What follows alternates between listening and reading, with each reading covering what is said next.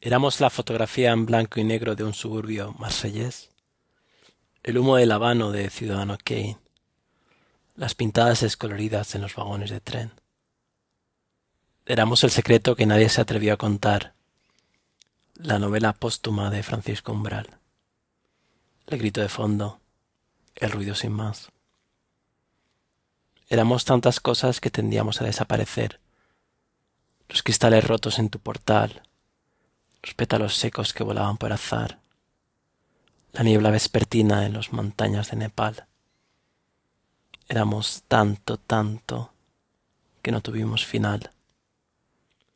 La música sonaba mientras nos devoraba la mar.